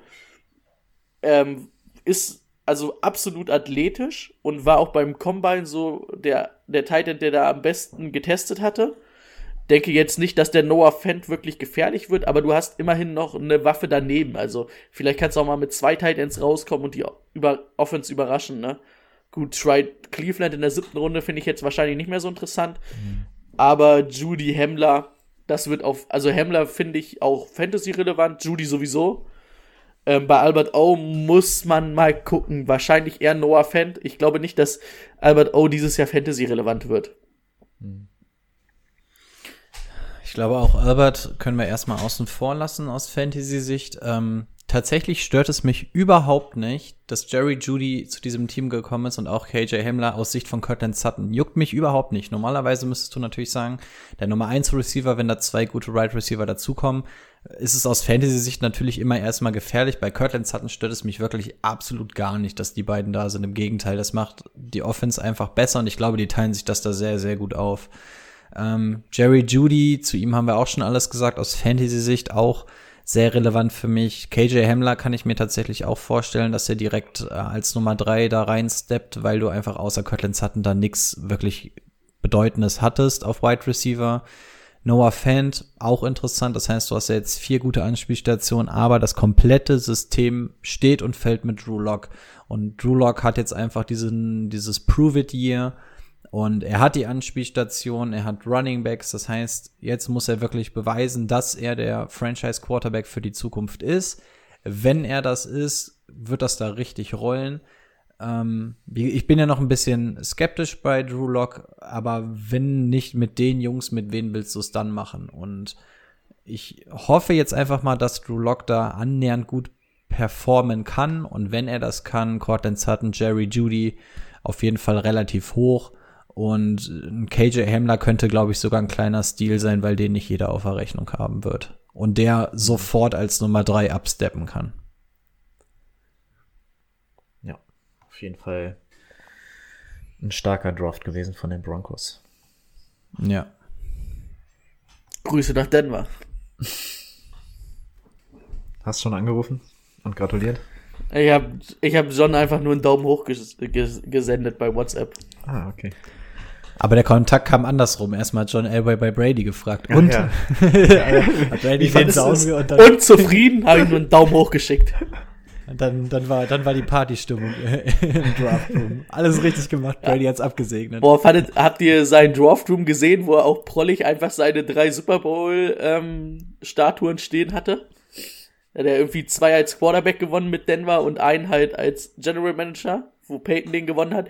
Standen da schön so, dass man sie auch immer in der Kamera gesehen hat.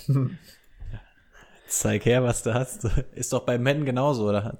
Wenn du da Headcoach bist, dann steht doch im Hintergrund auch immer ganz groß dein, dein Super Bowl.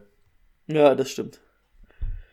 Und Bill Belichick, der mietet sich einfach irgendwo eine Hütte und bringt nur seinen Hund mit. Im tiefsten Wald irgendwo, so einfach an so einem Keramiktisch sitzt er dann da an so einem Kacheltisch und lässt seinen Hund draften. Oh, ich, ich weiß nicht, habt ihr das gesehen, wie er den Trade da irgendwie eingefädelt hat in der ersten Runde? mit den Chargers, da ist er auch einfach nur so rumgelaufen, hat so ein bisschen seinen Saft geschlürft, hat so, so nebenbei ein bisschen getradet, so als ob das alles irgendwie so, ja, aber warum? Ja, wenn wir das so machen, machen wir das halt so. Ey, bei ihm würde ich gerne mal wissen, ob der wirklich zu 100% so ist oder ob da auch Schau dabei ist, weil du so cool kannst du eigentlich nicht sein bei sowas, oder? Also, wir haben echt viele Jahre, viele GMs, Headcoaches und so gesehen und es war noch nie einer, dass er so null fix gegeben hat. Und ich kann mir nicht vorstellen, dass ein Mensch so drauf ist. Also, ich würde wirklich zu gerne mal privat wissen, ob er wirklich so drauf ist oder ob da halt auch viel Mimik und Show dabei ist. Aber es ist wirklich unfassbar, oh, was ich, Also, ich glaube, das hat, also, dass da dass er also eigentlich auch, glaube ich, ein herzlicher Mensch ist, hast du ähm, beim Super Bowl gegen die Rams gesehen, wo äh, Julian Edelman seine, seine Enkeltochter ihm gegeben hat. Da war das auf einmal ein komplett anderer Mensch. Also auf dem Sieger, Siegerpodest. Also das war echt erstaunlich. Ich habe Bill Belichick noch nie lachen sehen. Da hat er die ganze Zeit gelacht. Da gibt's auch, auch die Folge von Family Guy, ne? Wo sie versuchen, Bill Belichick zum Lachen zu kriegen. Ja. Herrlich. Das stimmt. Wollen wir zum Super Bowl Champion gehen? Wollen ja. wir. Wir waren doch gerade bei den Denver Broncos. Oh, jetzt, jetzt werden aber ganz kleine Brötchen gebacken bei Okay. Ja, Kansas City.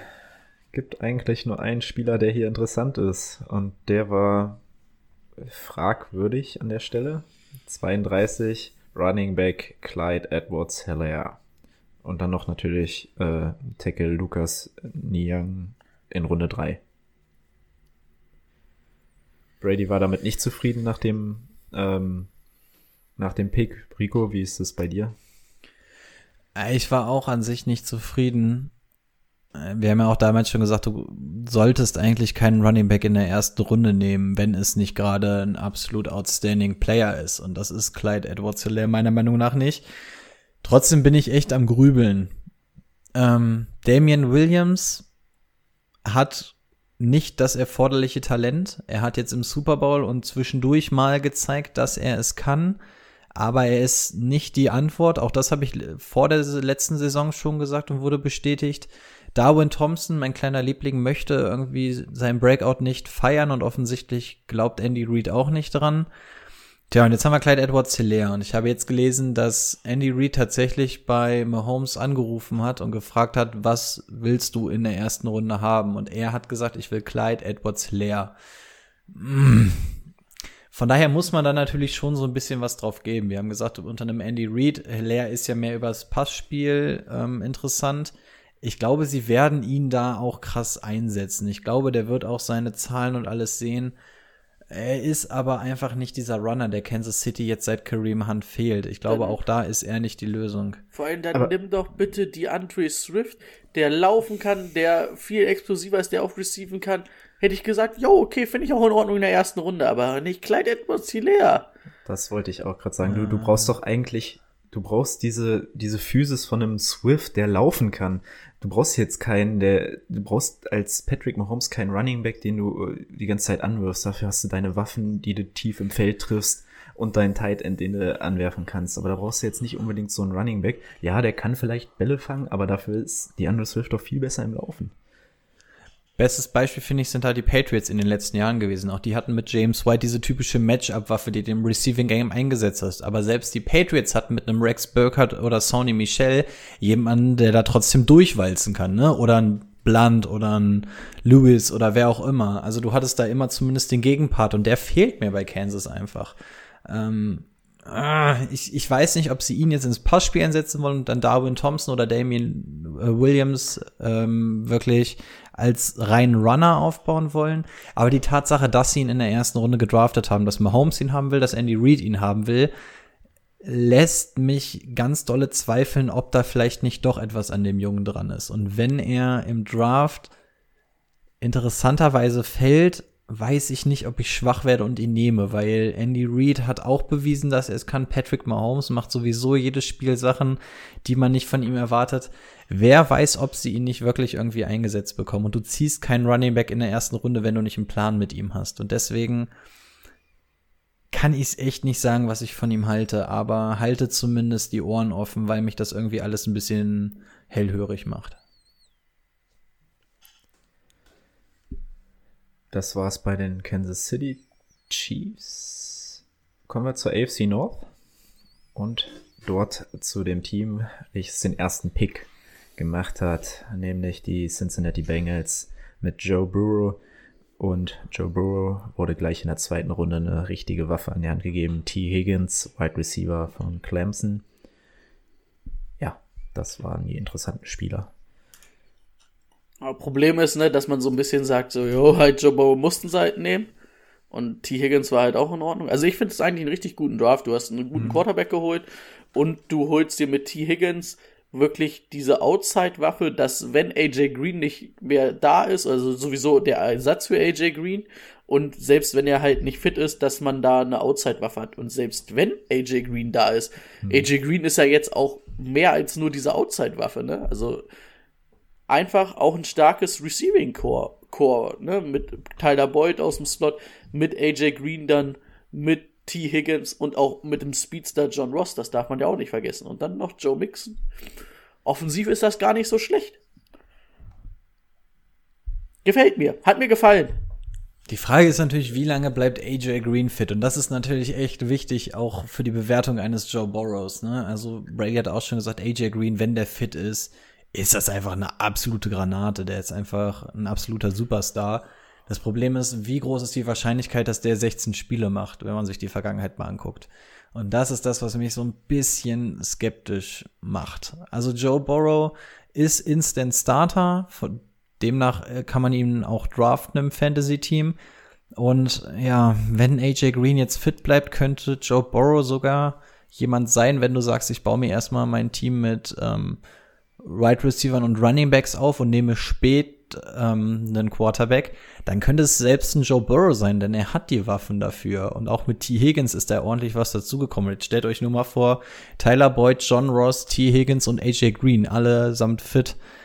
Das ist schon eine echt gute Offense. Und dann natürlich noch ein Joe Mixon als Running Back. Also die Frage, also bei mir steht und fällt das echt alles so ein bisschen mit AJ Green. Aber ich glaube, Joe Burrow könnte so dieser Sleeper auf. Sleeper ist auch komisch, ne? Komisch, ne? Er ist der First Overall Pick und ich bezeichne ihn als Sleeper, aber ich meine, er ist jemand, den man als Quarterback nehmen kann spät und T. Higgins, ja, sollte eigentlich die Nummer 2 slash 3 werden, je nachdem, ob AJ Green fit bleibt. Ich möchte auch nochmal instant unterstreichen, dass ich immer noch, wie unsere Wette ja gilt, die immer noch sage, dass er besser als Josh Allen sein wird. Und das hat er mit dem T. Higgins Pick übrigens, ist das noch besser geworden. Und ich glaube, Joe Barrow wird zu den Top 15 Quarterbacks im Fantasy Football gehören dieses Jahr. Also. Und ich hinter, sage noch. Hinter Josh Allen, der an 14 ist. Ey, Josh Allen wird in Woche 4 von Jake Fromm ersetzt. Diese Wurst, ey, wirklich. ähm, und ich finde es auch geil, wir haben ja immer bei T. Higgins gesagt, wir brauchen einen Quarterback, der ihn auch anwirft, wenn er gedeckt ist, weil T. Higgins jetzt nicht unbedingt der Mann ist, der halt viel Separation ähm, macht, sondern halt wirklich auch seine Catches gewinnt gegen Verteidiger. Und ich glaube, er ist halt zu Joe Burrow oder mit Joe Burrow zusammengekommen und ich glaube auch Joe Burrow wird das machen, also das ist auch für T. Higgins gut.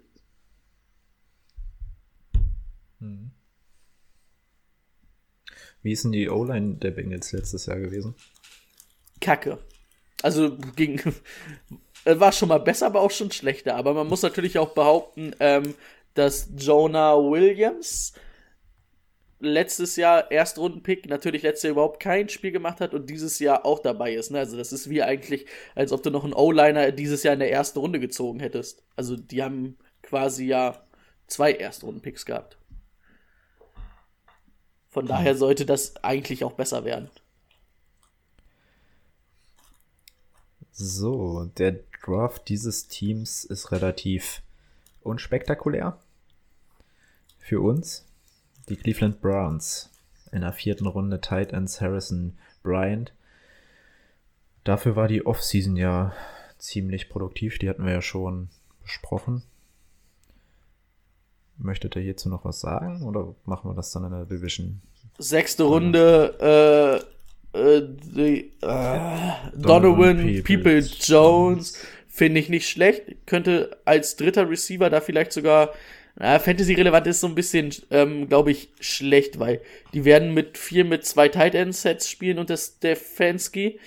Deswegen könnte zum Beispiel Harrison Bryant wird, wird halt auch mal seine ein, zwei Snaps sehen und auch ein paar Catches sehen, weil der halt einfach mal Hooper oder ähm, Joko, Joko ähm, ersetzen wird in einem Spiel oder was heißt also nicht in einem Spiel, aber für Snaps. Also von daher finde ich das in Ordnung.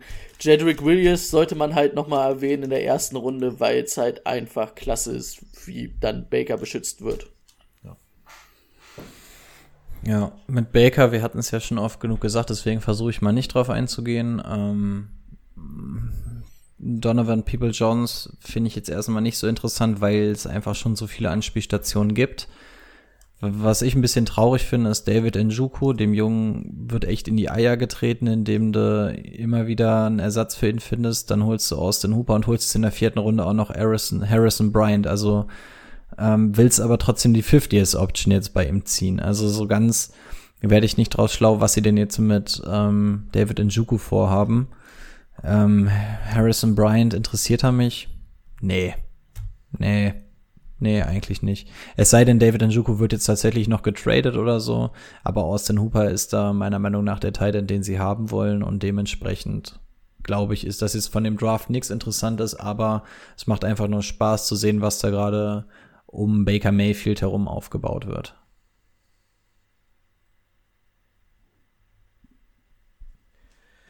Okay. Steelers. Steelers hatten auch keinen Erstrunden-Pick. Das war ja für Minka Fitzpatrick der Trade. Ähm, ansonsten dann in der zweiten Runde Wide Receiver Chase Claypool und in der vierten Runde Running Back Anthony McFarland Jr.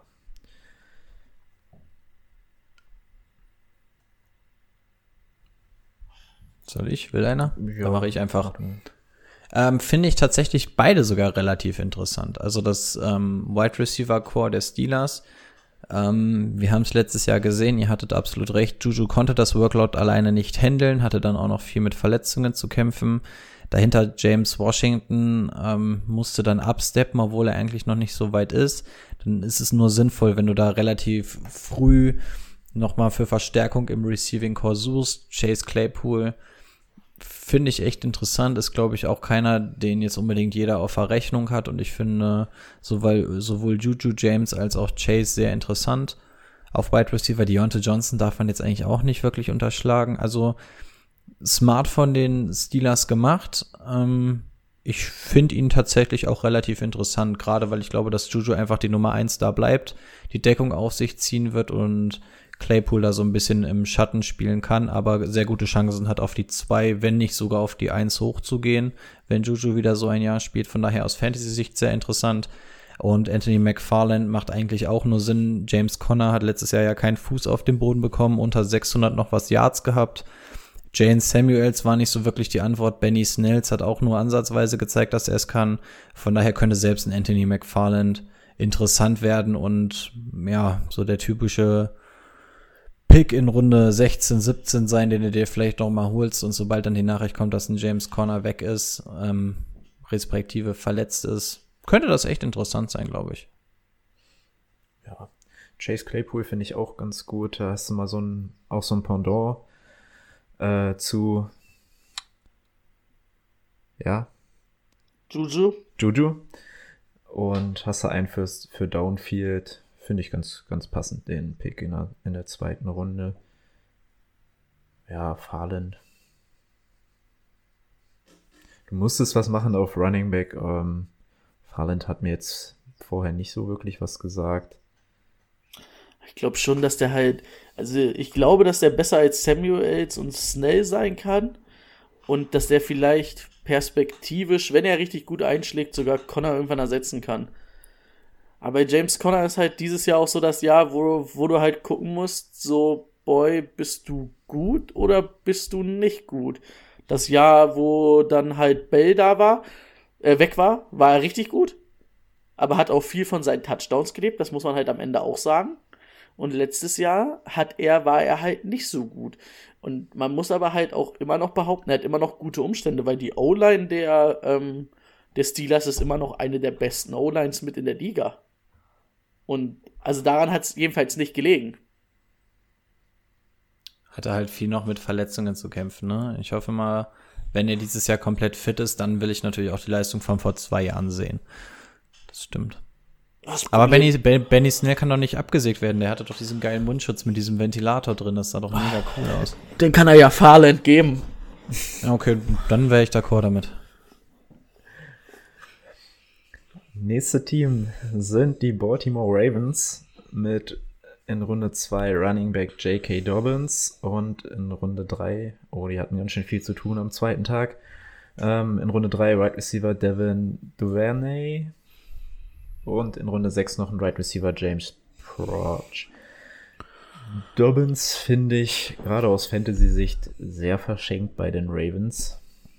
Das hat für mich irgendwie auch aus Baltimore-Sicht jetzt nicht so, so den großen Sinn ergeben. Oder seht ihr den irgendwie relevant dieses Jahr? Nein. Ich, nein, ähm, ich habe es im, Nach im, im Nachgang habe ich es erst so wirklich verstanden. Also auch da habe ich mit Brady geschrieben so, hä, die haben doch Mark Ingram, was ist denn deren scheiß Problem?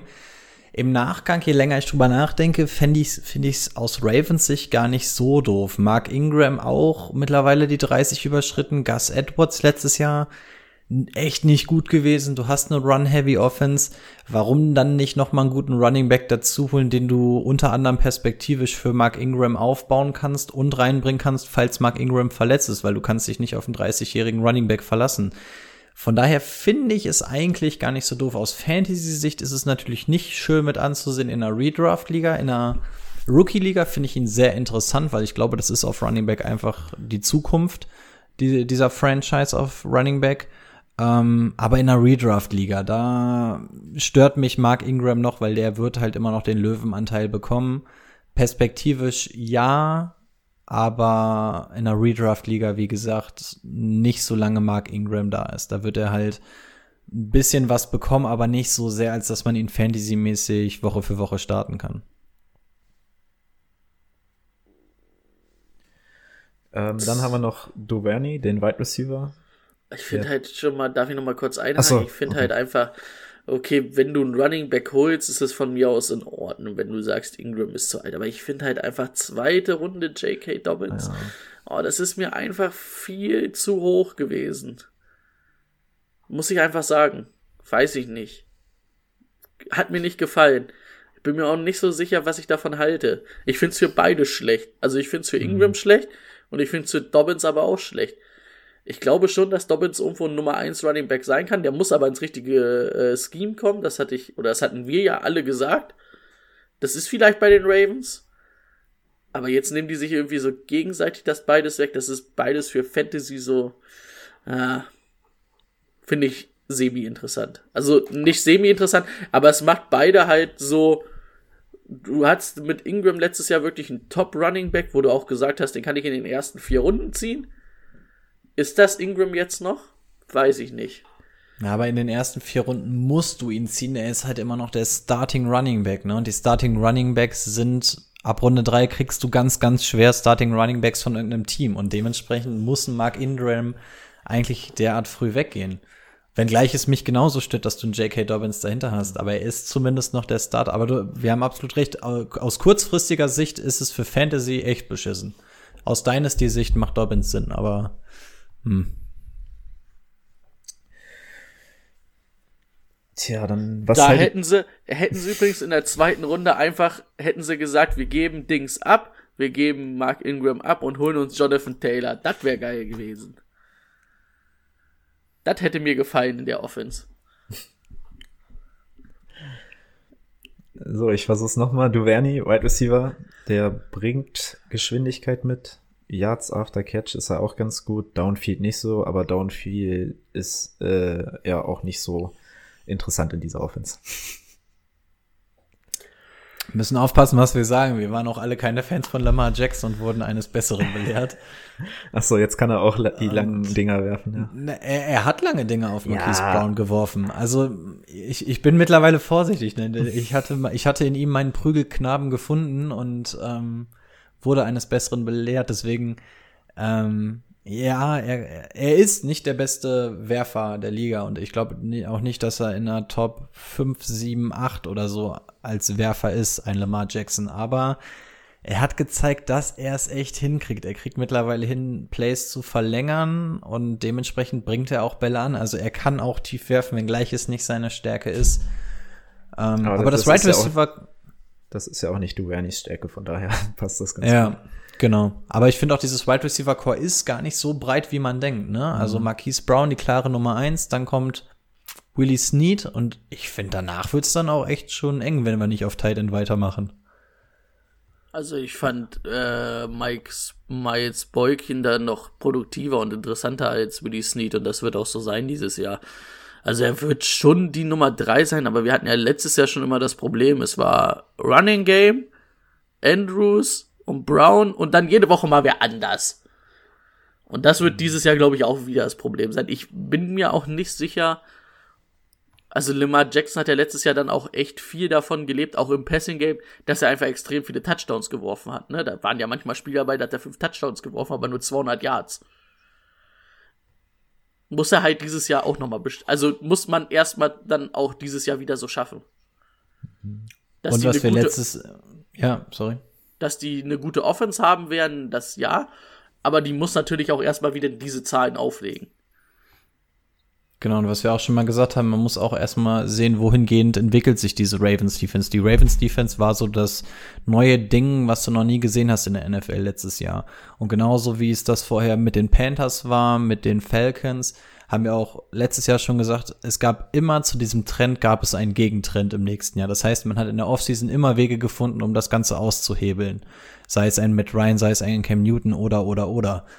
Und jetzt bin ich natürlich echt mal gespannt. Wir haben gesagt, vielleicht muss man da mehr mit einem Spy arbeiten für Lamar Jackson, dass man ihm das wegnimmt, damit man diese Offense in den Griff kriegt. Also ich glaube, dass sich in der Offseason da auch irgendwas wieder entwickeln wird. Und dahingehend ist natürlich auch entscheidend, wie entwickelt sich diese Ravens Offense. Ne? Wenn du der eine Stärke wegnimmst, dann kannst du auch sagen, wohingehend ähm, vielleicht Sachen sich entwickeln. Aber ich würde halt auch echt gerne mal sehen, wie jetzt die Defenses dieses Jahr auf die Ravens abgehen, weil ich glaube, so wie die Ravens letztes Jahr gespielt haben, dürftest du eigentlich, wenn die Defense-Koordinatoren der Liga richtig arbeiten, eigentlich nicht nochmal in dem Umfang durchkommen.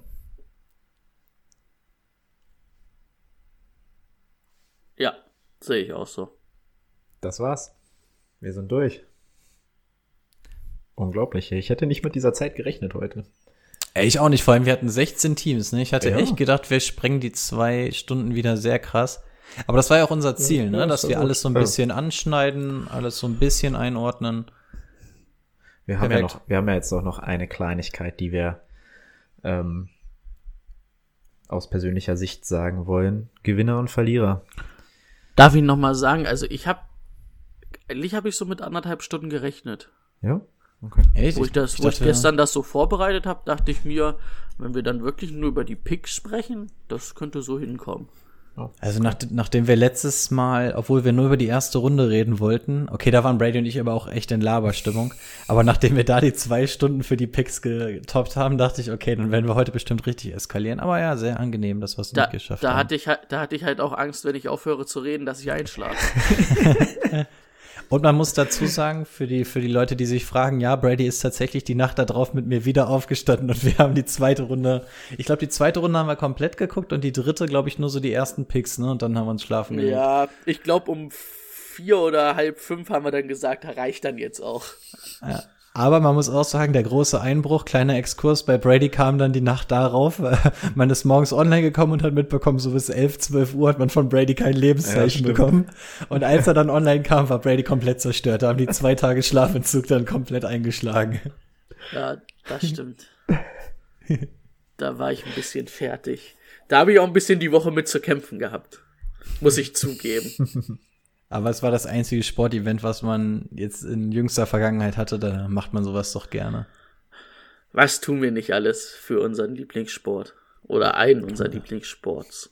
Oh, ich wollte gerade sagen, wenn ihr das sagt, also bei mir ja, aber wollt ihr tatsächlich den Fußball von Platz 1 werfen? Also für mich ist es halt beides so geteilt auf 1. Ja, für mich ist Fußball noch die 1, aber danach kommt Fantasy Football.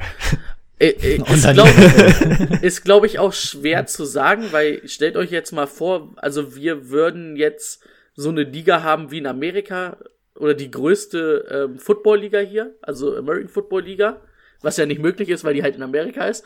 Aber dann wäre es, glaube ich, schon echt schwer, weil so hast du halt noch mal so ein bisschen so Fußball, hast du halt dann noch mal das Live-Event dahinter, weißt du, wo du auch mal hingehen kannst. Das ist ja dann für Football. Ich meine, wir können hier die GFL gucken, aber das ist ja halt auch Amateursport im Gegensatz zu der NFL. Und wir können hier richtig hochklassigen GFL-Sport in der Region sehen, ne? Das muss man auch mal sagen. Und trotzdem kriegt das uns irgendwie nicht, äh, ne? Irgendwie. Weil es ja meistens okay, jetzt, nicht spannend ja, ist. Genau. Also jetzt schweifen wir komplett ab, aber egal, die Hörer haben ja gesagt, dass sie sowas auch feiern. Du brauchst gar nicht so große Augen machen, Timo.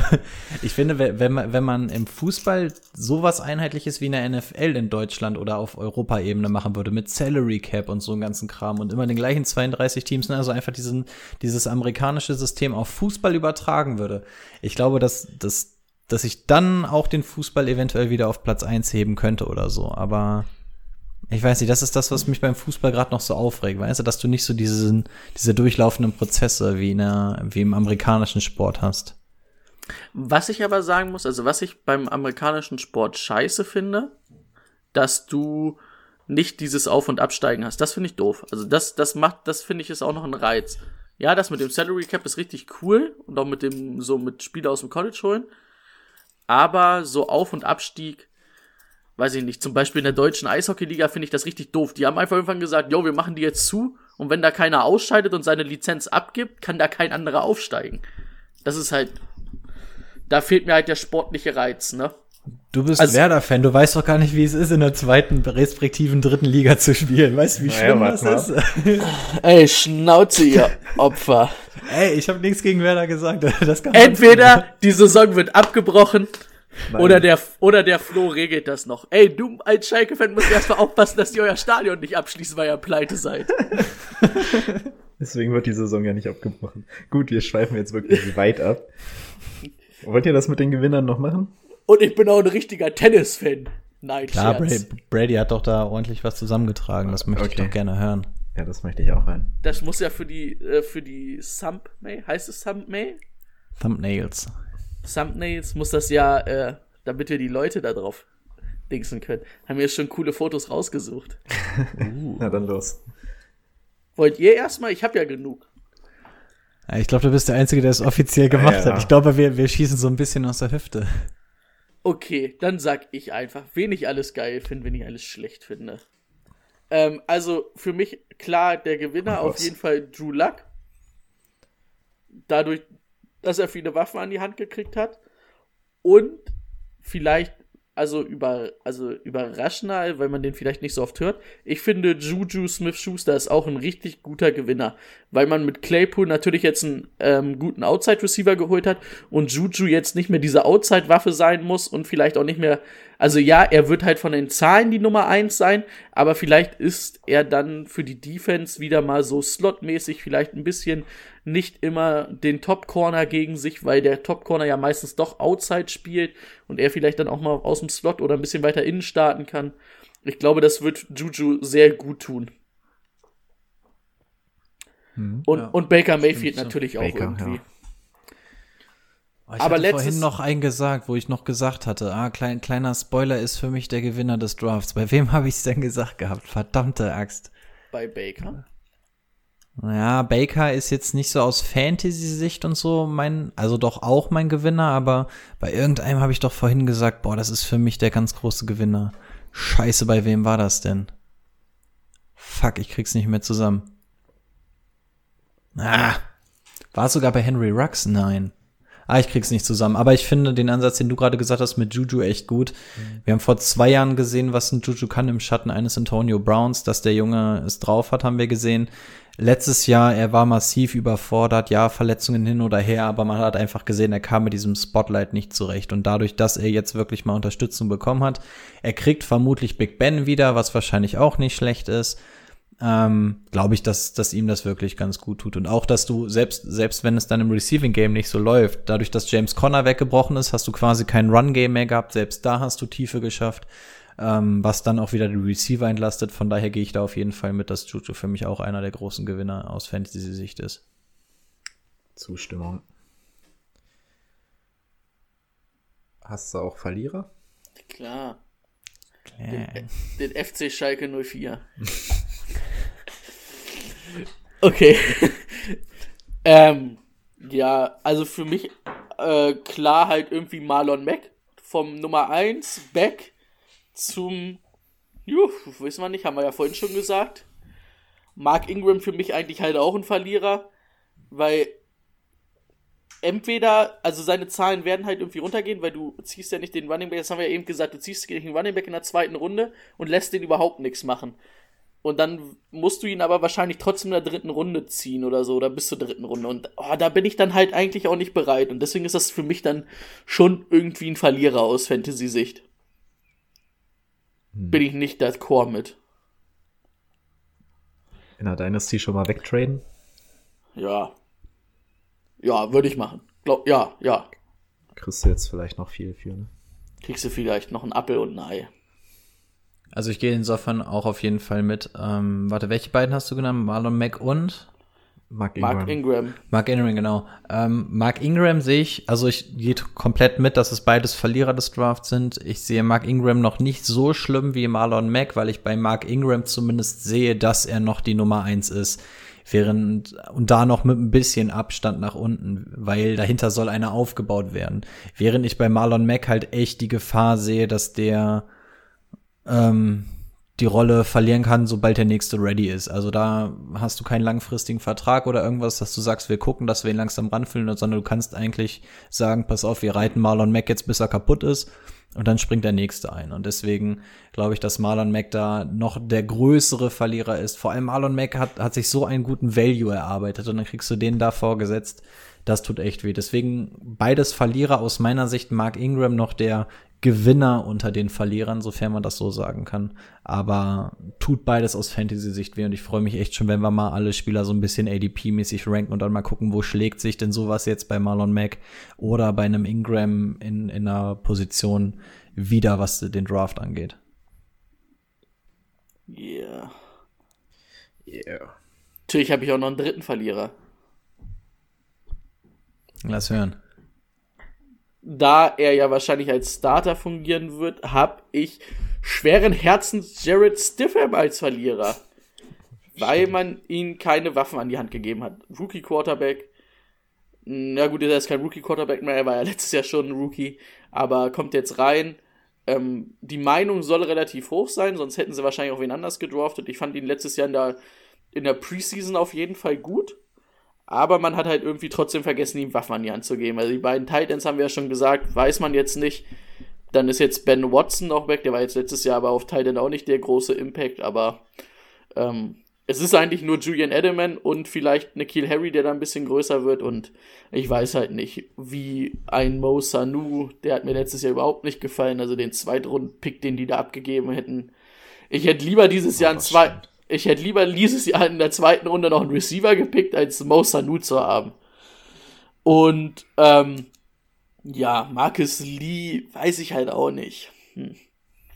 so ein Veteran-Player halt irgendwie, ne? Der jetzt, glaube ich, nicht den Mega-Impact geben kann, der dir, glaube ich, ganz gut tut, aber wird, glaube ich, auch keine Bäume ausreißen. Beim Mosanu bin ich echt mal gespannt, weil er hat uns bei den Falcons ja eigentlich ziemlich gut gefallen. Ne? Und ich weiß, dass Brady auch relativ hyped war, als der Trade dann kam. Ähm, absolut ich richtig, dass er sich eigentlich viel versprochen, aber hm. genau, aber er hat ja überhaupt nicht funktioniert. Das stimmt. Also ich bin mal gespannt, ob es einfach daran liegt. Sanu ist ja jetzt, wie alt ist er? 24 oder sowas, glaube ich. Der ist ja noch Sanu? relativ jung.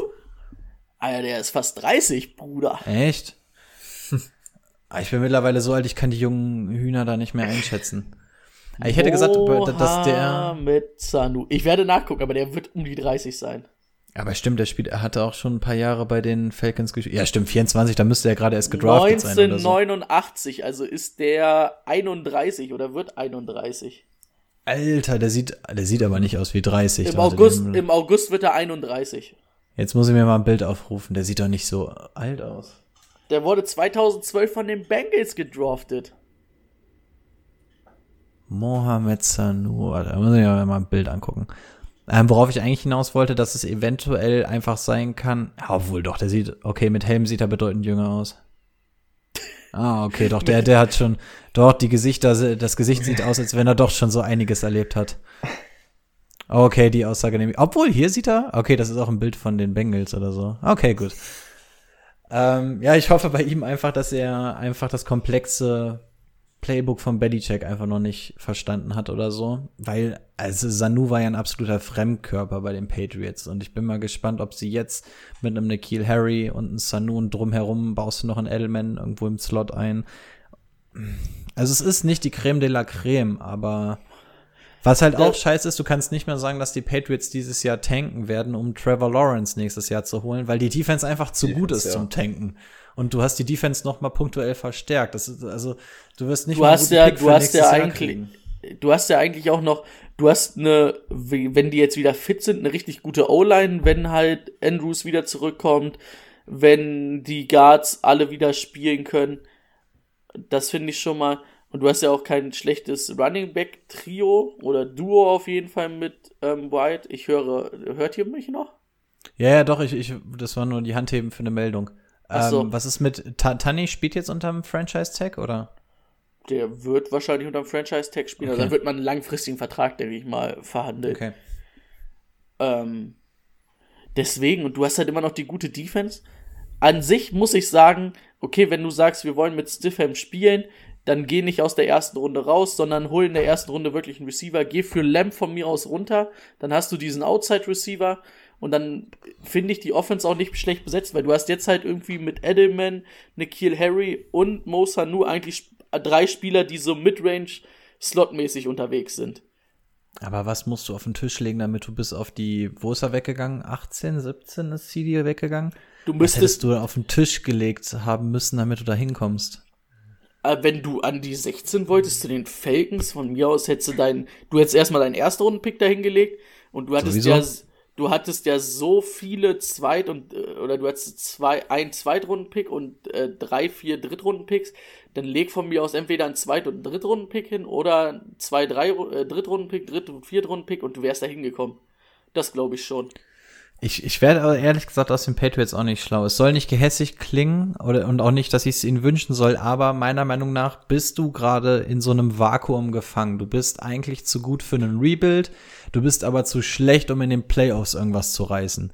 Und eigentlich musst du, und ich habe das Gefühl, da geht die Tendenz gerade bei den Patriots hin, dass sie so einen, versuchen, so einen seichten Umbruch zu machen. Nicht diesen vier, fünf Jahres, wir reißen alles komplett ein Umbruch, sondern eher so dieses, okay, wir spielen jetzt halt einfach zwei Jahre unter dem Radar, aber wir wollen in zwei Jahren einfach wieder da sein, also halt so einen halben Umbruch. Und ich habe das Gefühl, da geht's gerade bei den Patriots hin. Und da würde natürlich ein CD Lamb nicht reinpassen. Ich könnte mir echt vorstellen, dass sie da für die Zukunft noch mal versuchen, was aufzubauen. Aber wer wird schon aus den Patriots schlau? Ich glaube, Bill hat Wahrscheinlich nur aber der Hund von Bill. Bill hat aber, glaube ich, auch keinen Bock, da nochmal jetzt ein Projekt über fünf Jahre mit neuen Leuten aufzubauen. Da hat er auch keine Lust drauf. Nee, nee, das, deswegen auch nicht den harten Umbruch. Deswegen meine ich diesen seichten Umbruch, den du vielleicht in ein, zwei Jahren schon wieder langsam hochfahren kannst oder so. Also, ich weiß es nicht, keine Ahnung. Aber es ist, halt- es ist halt auch nicht dieser All-In-Move. Und irgendwie fehlt mir auch noch dieses klare Bekenntnis zu Stidham.